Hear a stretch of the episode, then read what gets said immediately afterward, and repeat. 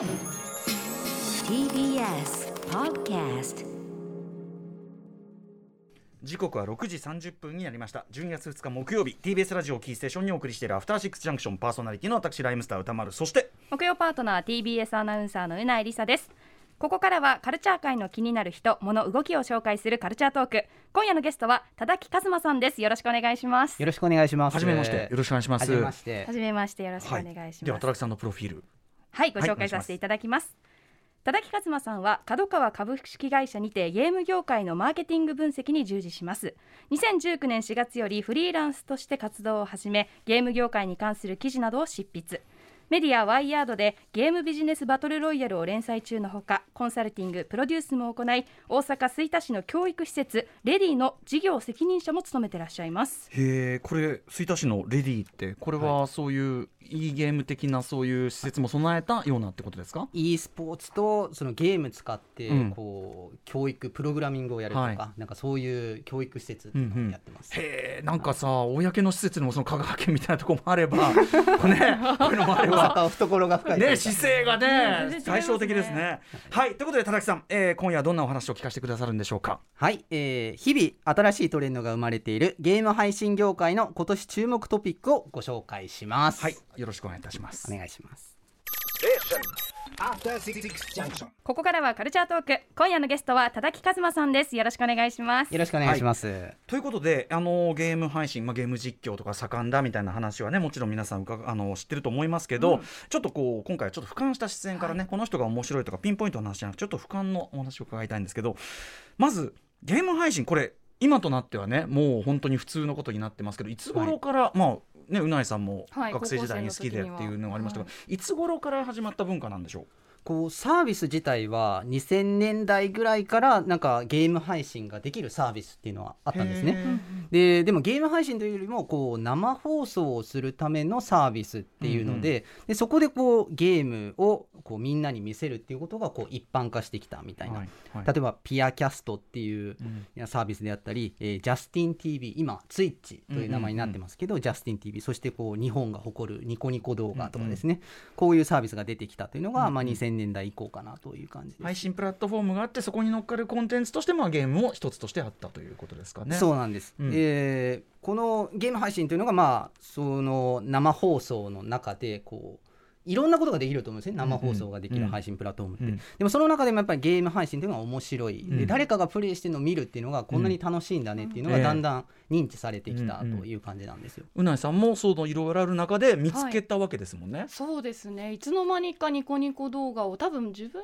のやっているゲームの攻略法とかうんうん。を見るために、うん。え検索したら引っかかってそこからニコニコ動画を見るようになって、うん。うん。でニコニコ動画っていろんなあの分野に分かれてランキングがあるんですけど例えば料理とか、スポーツとか、うん。その中にも一つ、うん。ゲームっていうのも立ってるぐらい当時からやっぱりはいゲーム実況っていうのがなるほどね。需要のあるコンテンツだったと思います。僕昔構成作家古川光さんが僕はゲームの実況ね人がやってるのを見るのが好きなんだって。その昔ですよ、はい。聞いては？あ何言ってんの？って 思ったんですけど、はい。だからそれがこんだけ普通になるとは本当に、あの予想もしてながら僕は全然だからそこは分かってなかったんですけど、はい、やっぱりちょっとこう昔はゲーム実況っていうのはもう超サブカルチャーな感じで、うん。えー全然こうひっそりとみんなやってるみたいな時代があったんですけど、うんうん本当にここ数年うん。特にこのバトルロイヤル系のゲームっていうのが出てきて、うんこのゲーム配信っていうのが市民権を得てきたというか、うんうん人気になってきたっていうのがありますね。割と最近のことなんですねじゃあね。そうです。こうずっとやってたんですけど爆発したののがは。うんはいうん。うん PUBG であったり、うんうん。この「フォートナイト」っていうタイトルであったり、うん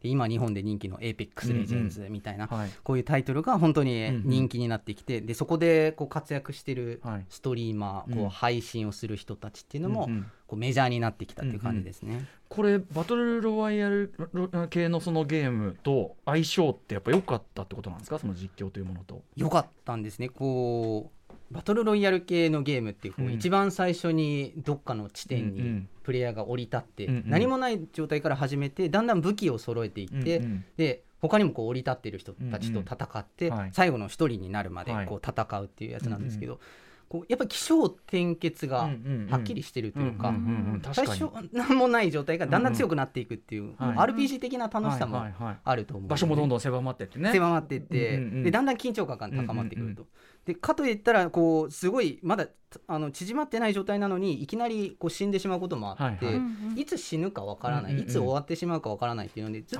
とこうハラハラ感がある。そうかそうかそうか。うんじゃあ集中してこっちもテンション集中して見たくなるコンテンツだったんですね。そうなんです。ねだから配信というこことすごくいい感じで合致したっていうのがこのバトルロイヤル系だと思うんですね。プラスやっぱりどうでしょうね。その例えばコロナ禍でゲームやる時間そして動画を見るとかっていう、まあそういう時間が皆さん増えたのも当然あるですよね。あります。だから2020年ぐらいに本当ツイッチ YouTube といったこの生放送ゲーム配信ができるプラットフォームが爆発的に伸びたんですけど、うんうんもうみんなこうやることないんでうん。ゲームをするか、ゲームを見るかっていうような、なんかそういうのがこう去年ぐらいからずっと一種トレンドであるかもしれないですね。これだけでも人気コンテンツになってくるとその当初はね最初ニコ動でやってる時とかは当然ダマでね、はい。こうやってたと思うんですけど今ってどういう感じなんですか？こうあダマであそうですそうそのこうその要は、はい。あの公式にじゃなくて、はい。勝手に映像を使ってやってたんだと思いますけど昔は。昔は本当にそうでもうそもそもそういうことができるっていうこともゲーム会社はこう見て見ぬふりをしていたというか、うんうんうんまあ、やってる人は、まあまあ、言えないけどね、うん。みたいな感じ、黙認状態だった黙認状態だったんですよね、ででもそれがこうやっぱり影響力を持ち始めてで賛否あると思ってます私今でも、うんうんうんえーまあそれによってこうゲームがこうプレイされなくなるような事態もあると思うんですけど、でもやっぱりこれを見て自分でもプレイする自分でもゲームを買おうとか課金しようみたいなんでゲーム企業にとってこういい効果があるっていうので、うん。だんだんこう著作権を許諾するこうガイドラインという形で、まあ、この範囲だったらやってもいいよっていうことをこう公表し始めたと。なんで今公式でもちゃんとうんゲーム配信ができるっていう状態になってきた感じですね。オフィシャル化が進んでると。はい、で、えー改めてこのタイミングでそのゲーム配信業界ストリーマー着目するこう意義というものがもしあるとしたらどういうあたりでしょうか？はい、こうゲーム配信の世界で有名になってきた人っていうのもたくさんいらっしゃって、でもちろんここでの有名人っていうのはいるんですけど、うん。だからむしろこうゲームと関係のない例えばミュージシャンの方だったり、俳優さんだったり、うん。お笑い芸人さんだったり、う全然違うジャンルの人たちがうん。このゲーム配信をやるようになってきて、みんながちょっとこう無視できなくなってきたというか、んん何それっていうふうに思うこうん。う接点がだんだん増えてきたっていうのがあると思います。なるほど。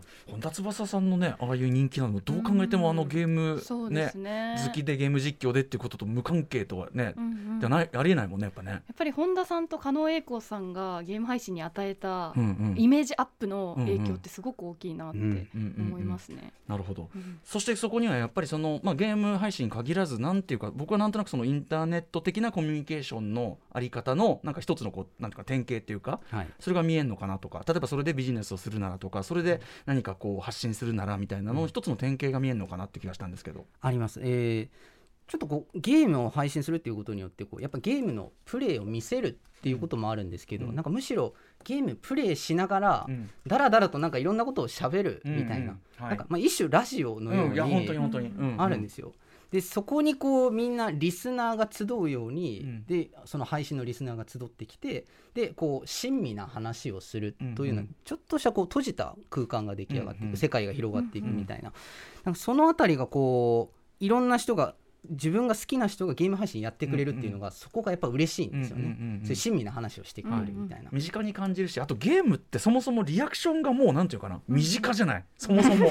ね。わーのこれねホラーゲームなんて人うんうん気コンテンツになるのがよくわかる。ね。ね。そのゲプレイヤーはそのリアルタイムでその体験しているのをこっちもリアルタイムで見るからそれは身近に感じますよねやっぱね。あると思います、うん。狩野さんの配信とかまさしくそうで、うんもう本当にもう生の狩野さんのいい人っぷりが ものすごく出る配信だと思うんですけど。はい。はい、ということで、えーここからは先ほどですね田崎さんが注目した配信業界。今年注目どんな動きがあったのかのお話を伺っていきたいと思います。まず1個目は。はい、えー一つ目がツイッチ、まあ、並びにこうゲーム配信全体の潮流という話でございます。えーまあ、この潮流っていう2021年のお話というので、まあ、いただいてはい。こう書いてはあのお話ししようとは思うんですけど、うんうん実は2019年ぐらいから2019年20年ぐらいのトレンドの延長線上にあるのがうん。今の2021年だと思ってます。うんうん。で2019年ぐらいがこうゲーム配信というところが、えー爆発的に伸びて、うん。でストリーマーと呼ばれるそこで活躍するような人たちが、うん。えー大きな存在になっていったインフルエンサーになっていった、うんうん。でそれがこう2020年先ほど歌村さんおっしゃったみたいなコロナがあって、うんもうこのゲームを見るっていうのがみんな普通になってきて、うん。うんその人たちがこう光り輝いたっていうのがうんうん。2020年だと思いますね。うんうんで2021年はそこのこう、まあ、ある種成熟したというか、うん。このゲーム配信が当たり前になった世界で、うんうん。その中でこうそのインフルエンサーの人たちがうん。他の人と差別化していくとか、うん。あとその中でさらにこう大きくなっていくみたいな,、うんうん。なんかそういうこう試行錯誤が見えるうん。うん。年だったかなというのは思います。うん確かにだってやろうと思えばある種誰でもできちゃうことだけに、うん。これどうやって差別化するんですか？そうなんですよ。芸能人の方々とかうん。も結構入られて、うないさんとかもやられたりしていて、うんうんで昔昔っていうかまあここ12年ぐらい前までは、新しみがあったんですよね、うんうん。この人がゲーム配信をしているとか、あの人もやってくれたっていうのがあったんですけど、はい。今やってもまあ。うん、そうね。当たり前だよねの光景ですはい。ね。ゲームのチョイスが違うとかなだけで、うんうんはい。なんかあんまり目立たなくなってきたので、でもその中でもこういろんなこうハック術というかうん。プラットフォーム、まあ、だからこのゲーム配信サービスを行う TwitchYouTube といった、うんうん。まあ、こういったこのサービスを、まあ、ある種こうやり方攻略して、うんうん。で自分のフォロワー数を増やすとか、うん。まあ、投げ銭を増やすとかですね、うんうんうん。なんかそういうことをやっていく人が増えたっていうのがあると思うんですね。これ要するにそのハックって別にそのなんかこうい違法なっていうか反則技をするわけじゃなくて何かうまい方法で、うん。その要するにルール内の何かこういいコツというのかなそれを見つけてこう伸ばしていくみたいなことをやる人が。うん。中にあるアルゴリズムというかこう、うん。このおすすめに出やすくするうんとあー。みんながこう嫌顔でもそれをこう見に行きたくなるようなうんうんうん。仕組み、まあ、例えばですけどこうツイッチという、うん。まあ、アマゾンがやってるはい。ゲーム配信サービスがあってですね、まあ、ここでこうサブスクという、まあ、月額いくら払えばこううん。ファンになれますよと、うんでえ限定コンテンツだったりいろいろできますよ。みたいな、まあ、そのこのサブスクっていうのをこう、えーサブスクしてくれたらうん。配信してあげますよと。うん。サブスク1回につきうん。配信時間が伸びます配信っていうのをうんうんうんやったルドウィックってうんいううんツイッチのストリーマーの人がいてでそれがこうある種の発明だったというかんんみんな俺が配信を続けたかったらうん。みんなサブスクしてってう。んいうんうんう。うん。でそれがだだんだんこう時間短くなってきてああもうもうやめないといけないからうん。サブスクしてみたいなことをやあー。ってそうなんです。へー。もう脅しっていうか。ややめるよ。やめるよやめるよやめるよ。やめるよやめるよいいの？いいの。やめちゃうよ。やめちゃうよ。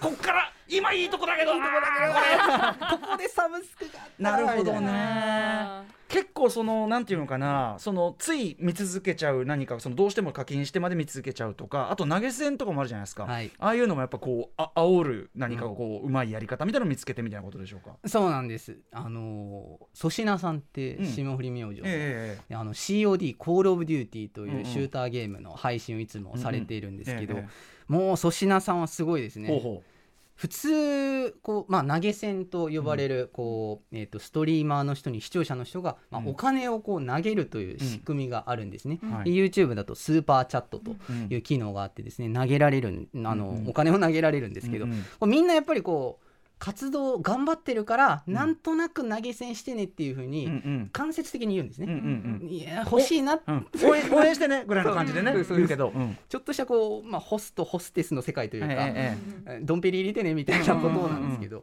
でそれをこう粗品さんはあの直接的に言うんですね。うんうん。スパチャしろと。うんうんうん。でスパチャしてしかも大きなお金を投げてくれたら、うんうん。あなたはこう太客って彼は言うんですよ。うんうん。ででも1万円を超えるとスーパーチャットという、まあ、その投げ銭をしましたっていうのが色が赤くなるんですね、うんうん赤いスパチャになるんですね、うんうんでそうするとこうその人も太客って言ってうんうん。粗品、さんが「ああもうよく来ました」と、うんうんうん。俺のファンでお前素晴らしい」って言うんですけど、うんうんうん。1万円以下で赤くないスパチャに関しては、うんうんお前細客だと、うんうん お前ダメだと、まあ 人権ないよ。まあ半ばネタ的に はい。そういうこう差別化というか、はい。まあそういう構造を作ることはでい。ぐいぐい結果的にはこうグイグイこさせるっていうかそうです。俺も米奴隷さ、あのちゃんとヒエラルキー作ってたんですよ。一般市民とか貴族とあか。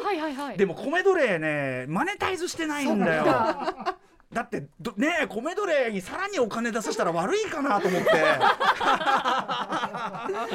ね本当に、まあ、ハックというかもうここまで来ると、もう直接ん。言うっていう、え。まあでも欺瞞がなくていいよね。あのよこせって言ってるわけですからね。お金お金を出せば優遇しますっていうね。お金を出せば優遇す。る、うん。うん本当品さんのキャラがあるからこそ、うん。こう不快感に感じないというかね。うん。そう。うん。なるほどねだからやってることは昭和の芸人なんですけど、うんうん。COD の配信をしてるっていうなんかこう、令和に昭和芸人をやっている不思議な空間になってるっていうのが粗品さんだと思います。ただねこれでもそれどこまで行くのかなこれ。今はこうだけど、はい。それがずっと続くとも思えないしとかね。なんか思っちゃうな。ちょっとトレンドというのもあってしかも先ほど成熟した市場って言いましたけど、うん。こう成熟してしまった後うん。どうしようかっていうので、うんうんもうそこまで伸びないっていうこと結構みんな分かってきてるので、出せるお金も限度あるしねこれね、はい。まあという、まあ、ツイッチがね今そんな感じで盛り上がってるというちょっとね時間が押してきたんでね。はい。えー、じゃあもう一個、えー配信業界注目トピックお願いします。はい、えーもう一つがですねストリーマーハリウッドデビューということで、えーフリーガイというですね、うんうん。ライアン・レイノルズ主演の映画の話うんうんなんですけれども、あのゲームをテーマにしたうん。映画で、で、まあまあ、主にグランドセフトオートに近いこう、うんワイワイガチャガチャした世界ええで、はい。NPC あのノンプレイヤーでコミあの AI の人物がなんかこう活躍するっていう、はい。まあ、そういう映画ではあるんですけれども。楽しい映画でしたけど、はい、はい、ちょっとしたこうメタ目線というか、うん。そのゲームの中の世界だけじゃなくて、うんうん。それをプレイする人とか、うん開発する人とうんうん。か、でさらにそれをこう実況配信してる人たちみたいなとこまでを描くっていううんうん。映画だったのででそこでこうその現実世界と同じようにストリーマーがいますと、でそのストリーマーをリアルなうん。ストリーマーで描いたんですよね。本当の活躍されてるストリーマーの皆さん世界的に、そうなんんです。カメオ出演みたいな感じで、有名なこう忍者という人だったりですね、かこう髪の毛が奇抜な色で、うんまあ、世界で一番有名なストリーマーなんですけど、うんうん。うんあとポキメインさんとか女性のストリーマーとかですね、まあ、こういった人たちがこうフリー以外に出たんですけど、はい。うんこうまあ、私個人の意見でもありますし、あとまあなんかいろんな人の反応を見てると、うん。まあ、あれはちょっとみたいな雰囲気もあったんですね。なんか。ゲーム業界は喜びそうな感じするけども。そうなんですよ。これちょっとあれなんですけどこうやっぱり映画を見てる人と、うん。このゲームのオーディエンスの人たちっていうのの層が全然違うというか、まあフリー以外はやっぱりねファミリームービーというか、うんはい。ねいまあいわゆるこう本当に家族とかでも見れるような中身だけど、まあコアゲーマー層ではないっていうか、そうなんですよ、うん。でこのオーディエンスが違っててそこをこうミックスしようとしてるのかもしれないですけど、うんうんでもそんなにこう別にそういうそこに対する目配せもそんなになくうんうん。て、なんかゲームそのものもねはい、なんか今そのこういうゲームかなっていうとそういうことでもなかったりしましたもんね。そうですね。ね。そんな最新の何かがあるわけでもないし、なんかグランドセフトオート風ではあるけど今の流行ってるそれこそその向こうに対人でこういてっていうのとちょっと違うかなっていう感じもありましたもんね。ありました。ゲーム像自体が。ちょっとその辺のこうズレ感というか。でうん。これ本質的に私思ったのはこうストリーマーの人たちここにいる人たちってやっぱネット発の有名人、インフルエンサーの人たちで、うんやっぱり自分たちの世界観があって、うん。まあ、先ほどちょっと言ったようなコミュニティとかこう閉じた世界に生きている人たち、うん。でそれで成り上がっていった人たちと、それでこうマスメディアのこのフリーガイというハリウッドの映画っていうのは、そこがこう結構ぶつかっちゃってるっっていうことだと思うんですよね。なんか自分たちのインターネットヒーローがなんか公の場に出てしまった、うんうんなんか取られてしまったとか、うんうんそちらになんかこう行ってしまうのではないかみたいな、はい。ちょ自分たちで抱えたいみたいなうんうに思ってるファンたちからすると歓迎できない動きでもあったんですかね。ちょっと遠くに行ってしまうというか、うん。うんそういうこともあったと思いますし、うん。うん。あとそれで喜ぶと思ってんのかってあいう、ー出ただけで、うん。はい。で昔とマスメディアの捉え方がこう若い人たちが違ってきてるんじゃないかなとも思うんですよね。あー。これさ日本のね例えばその YouTuber で人気の人がこう割とこうマスな人気者の方向に行くっていう今一つの流れがあるじゃないですか、はい。まあ、ヒカキンさんとかフワちゃんとか、うんうん。なんかこうそれとか世界全体のそういうこうストリーマーだったりとかっていうゲーム実況の人の人気みたいなのの流れってちょっと違うんですかやっぱり？やっぱりあでもこう向こうのストリーマーの流れをこうストリーマーとか向こうのインフルエンサーの潮流をなんか時間遅れでうん。日本でもなんか再現してるみたいな気がしますね。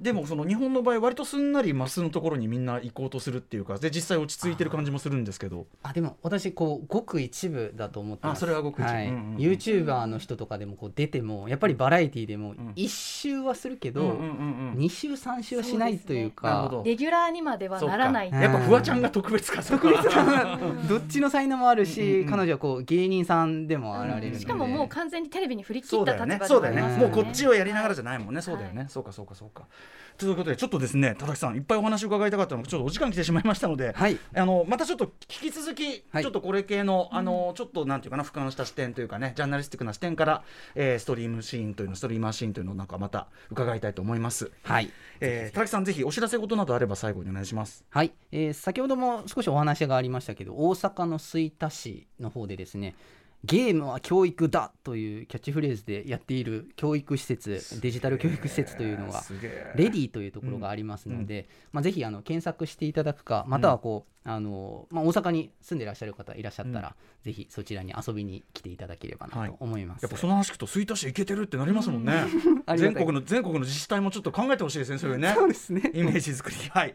ということで、えー、今日のゲストはプロデューサー、えー、田崎和馬さんでした。田崎さんありがとうございました。ありがとうございましたありがとうございました明日のこの時間は歌丸さんによる週刊映画辞表ムービーウォッチメンですはい、えー、ジェニファー・ハドソンがソウルの女王ハレサ・フランクリンの反省を演じた電気映画リスペクトを評論します。